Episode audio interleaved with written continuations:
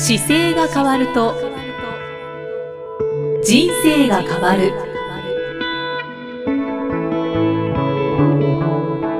こんにちは、生きみえです。この番組では中野生態東京青山の院長姿勢治療科中野孝明先生が人生が変わっていく成功する姿勢力についてお話ししていきます。中野先生今回もよろしくお願いします、はい、よろしくお願いします。さて前回はインナーマッスルのお話をしていただきました。はい、ね。はい、いやインナーマッスル本当に姿勢にこんなに影響しているんだと、はい、でいろんなところにつながっているんだなっていうのがすごくよく分かったんですけれども、はい、じゃあそのインナーマッスルが、はい、あのいかにその私たちの体に作用しているのかっていうのをより具体的に今回お話しいただきたいなと思っています。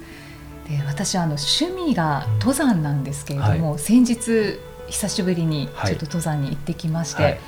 でその時にまあ久しぶりだったっていうこともあって、筋肉痛になって、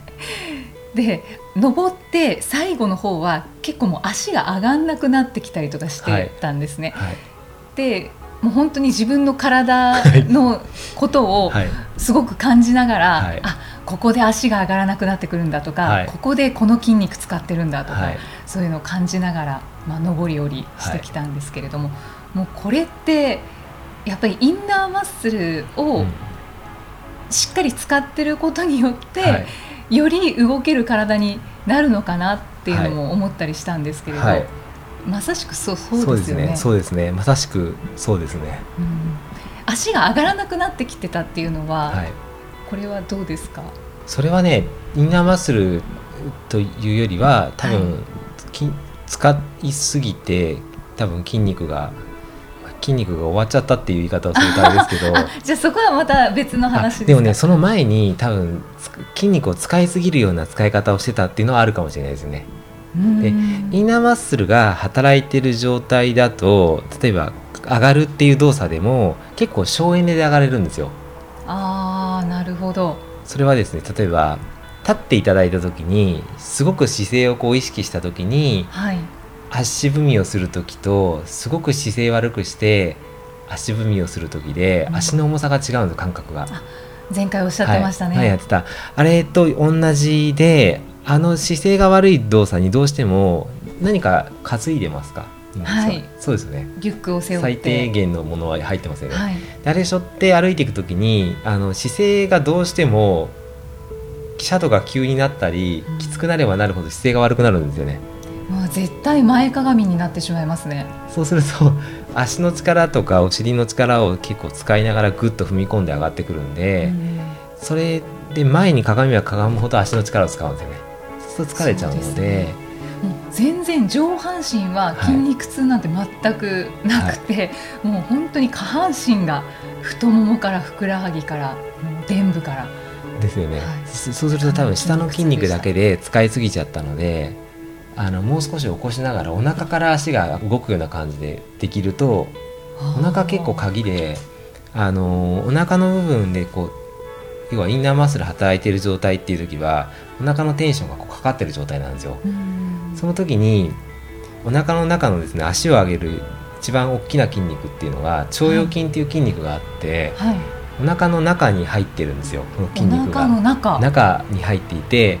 ちょうどこの模型でいくとですね、はい、あのお腹のちょっと奥に背骨がこうあるんですけど、はい、背骨の内側からですねだからお腹の側の方から、うん、足にかけてこう通る筋肉っていうのがあるんですよね。この大天使っていう股関節のところの骨盤の前を通ってここにつくんですよ。はい、であと骨盤の内側からこの足の大腿骨につくこう骨があってこの、はい、この筋肉が腸腰筋っていう筋肉なんですよね。うんはい。じゃあもう本当にお腹のところ。そうです。お腹のだから奥から使う筋肉なんですけど、それがあのお腹のテンションがちゃんとかかってる時に一番機能するんですよ。なのでお腹をこう姿勢を正してインナーマッスルが働いている状態で足をお腹から上げようとするとその筋肉を一番使っているので、はい、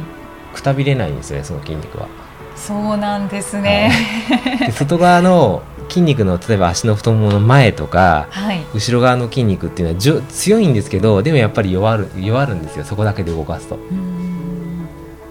確かに体全体でというよりは、はい、足の筋肉で、登ってたっていう感じでしたね、そうすると短くて多分終わりになっちゃうのでいかにその足の筋肉を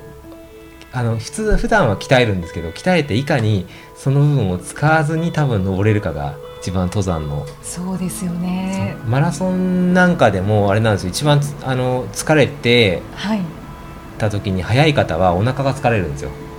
そうなんか？足じゃなくてお腹が筋肉痛になってるっていう状態だとすごくいい走り方をしてる状態でで足が疲れてる状態はやっぱりまだまだ良くないっていうか課題があるよって言われてますね。そうですね、はい、確かに確かになんとなく違和感はありながら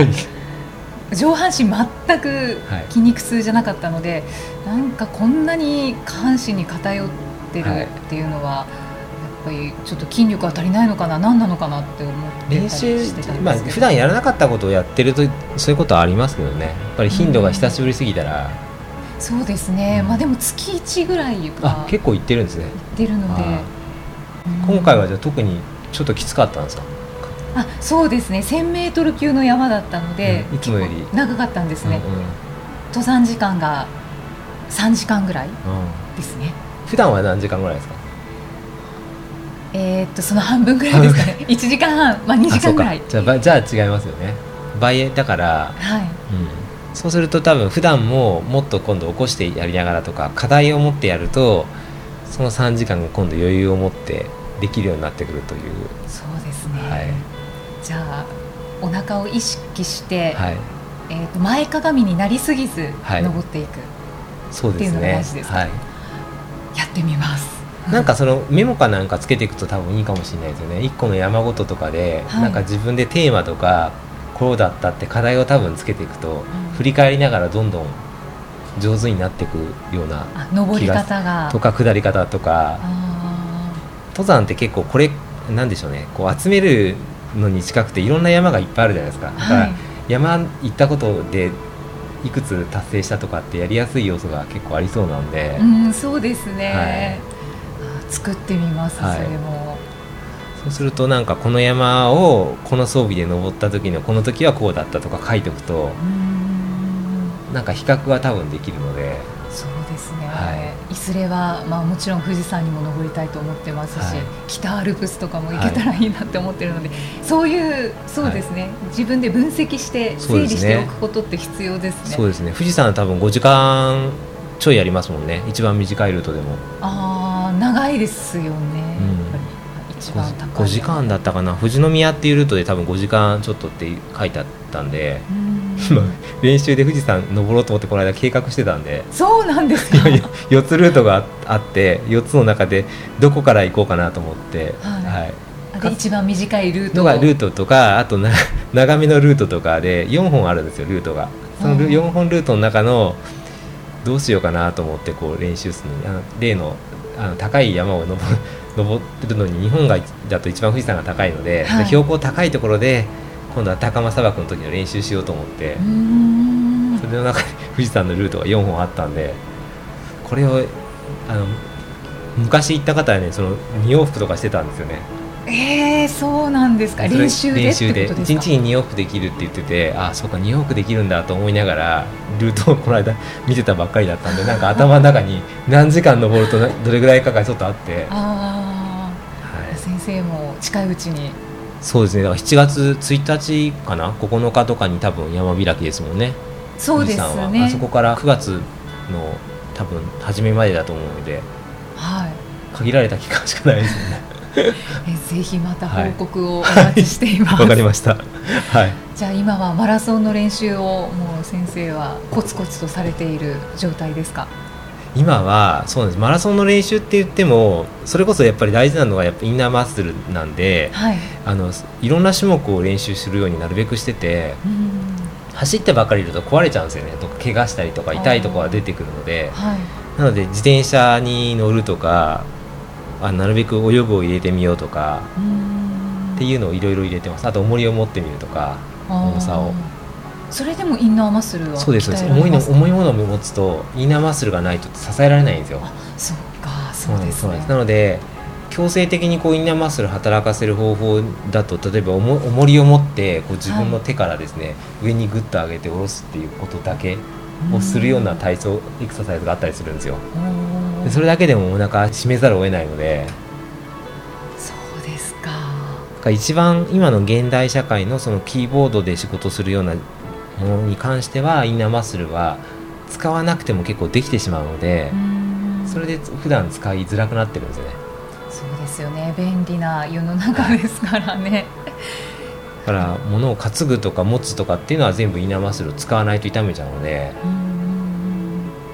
そのインナーマッスルは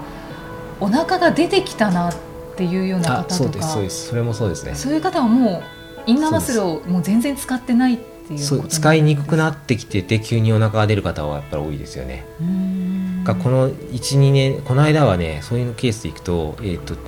例えばインナーマッスルが働きにくくなるケースって、はい。えー、例えばお腹の手術をしましたとかっていうともうインナーマッスルがすごく働きにくいんですよね。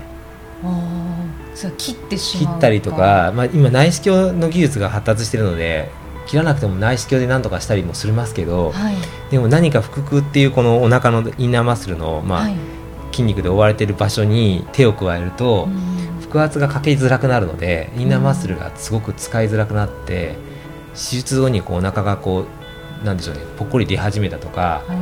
自分で姿勢を保持できなくなってきたとかっていうのはやっぱり多いですそういう場合はどうしてもうねあの姿勢をとにかく上に引き上げるっていうことだけすればお腹がちゃんと使えるようになってくるのでそれをやりながらいつも意識して歩くっていうことが一番課題ですかね。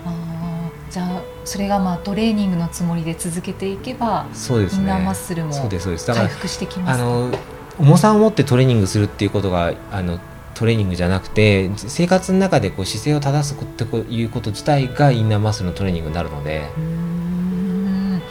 いや本当に年を重ねてくるとお腹が出てくるんですっていう方がたくさんいらっしゃるのでそれはじゃあもう姿勢を正すことでインナーマッスルを使えば。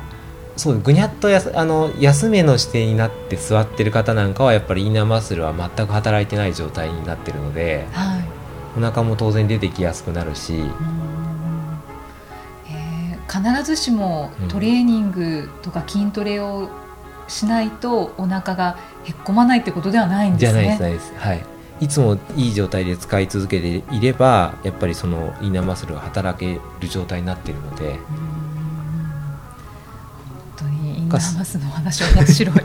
なのであの背伸びするだけダイエットっていうのが以前日経ヘルスさんでこう取材していただいて読者モデルの方がこう背伸びだけを1週間していただいたのがあったんですけどそれなんかは確かに40代の方の女性の方で1週間でウエストが5センチぐらい減ったりとか。えー。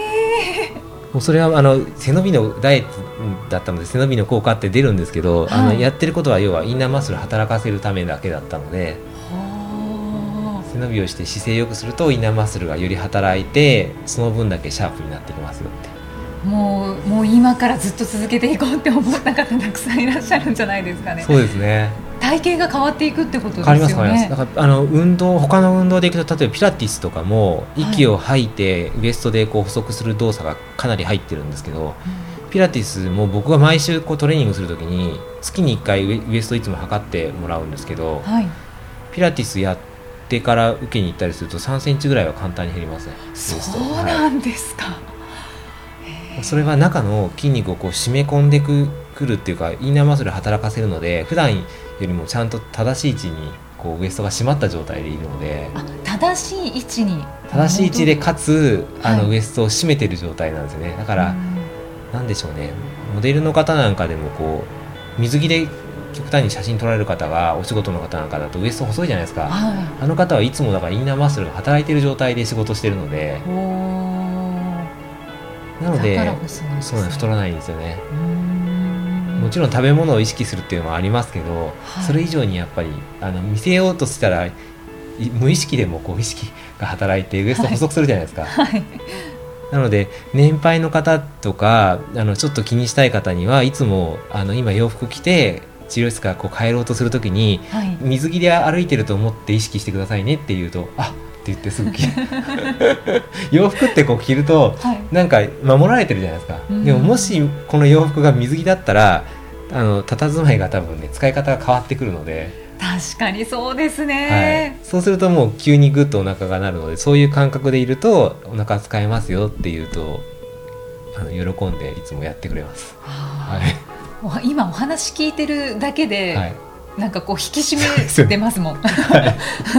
お腹もちゃんと意識しないと。なんかそう無意識のうちにねそうなると一番いいですよね。そうですね。これが習慣になるといいですね。うん、はい。そうなんですよね。インナーマッスルには ダイエット効果もある。そうですね。ダイエットがいいこといっぱいありますよね。ダイエット効果もあるし、はい、体もだから使いやすくなってくるし、うん、疲れにくくなる疲れにくくなるで気持ちもあの姿勢が起きて前向きになっているっていうこともありますしね。そうですね、はい、体力もつきますか？そうですね。より自律神経のバランスが整いやすかったり、こう意識あの意識を体として機能をより発揮しやすくなりますよね自分の持ってる、はい、それはインナーマッスル意識することで姿勢がそうですね。姿勢が良くなるから、はい、でその神経がちゃんと働きが良くなるし、はい、でそこで体をあの正しく使えると動作がこう効く使えるようになるので。まだまだ話せそうな気がしますけれど。そうですね、インナーマッスルはね本当に初めに僕も姿勢を伝え始めた時にやっぱりインナーマッスルってなんだろうとかコアってなんだろうとか、はい、丹田ってなんだろうっていろんなところでいろんなこと言ってるからつながるまでに結構時間かかったんですけど。そうですね使い始めて自分でやりながら伝えていくようになると要は言ってることすごく簡単なんで、はい、あの解剖学的には何を使ってるかがあの分かってくると今度はどういうふうに意識を持ってくるかなんで。筋肉がどうつながった時の感覚をこう言ってるんだなとか、そうなんですよ。だから日本語で「体」っていう字が「身体」って書くじゃないですか、はい、あの「身体」って書くんですけど「体」っていう言葉の語感の「から」っていうのは多分外側のいわゆるアウターマッスルとか外側を多分意味していて身体の「身」って「身」って書くじゃないですか。はいはい、あの「身」っていうのは多分中のインナーマッスルの感覚を多分「身」って捉えてあの感じが出てんじゃないかなとほう。思いますね。納得ですね。明らかに漢字と読み方違いますもんね。そうですね、うん、身体って書いて体って書く意味が何だろうと思ったんですやっぱりあの身がつくから体の中に身があって体になってますよっていう意味で身体って書いて体なんだと思います。それは中野先生の見解ですですけど多分ねあのいろんな方がやっぱり研究された方がよくそういうことを書かれてるのでもうちょっとちょっとルーツを探れば多分あると思いますね。なんかあったら教えてください、納得します。そうですね。はい。どなたか調べていただいたら、ぜひ教えてください。はい、今回もインナーマッスルについて、い、ろんなお話をしていただきました。ありがとうございます。さてこの番組では姿勢や体についてのご質問そしてご感想をお待ちしています。ご質問とともに年齢体重身長性別をご記入の上中野生態東京青山のホームページにありますお問い合わせフォームからお送りくださいでは中野先生締めのお言葉をお願いします、はい、えー、体を見直す時間は人生を見直す時間である。今回もありがとうございました、はい、ありがとうございました。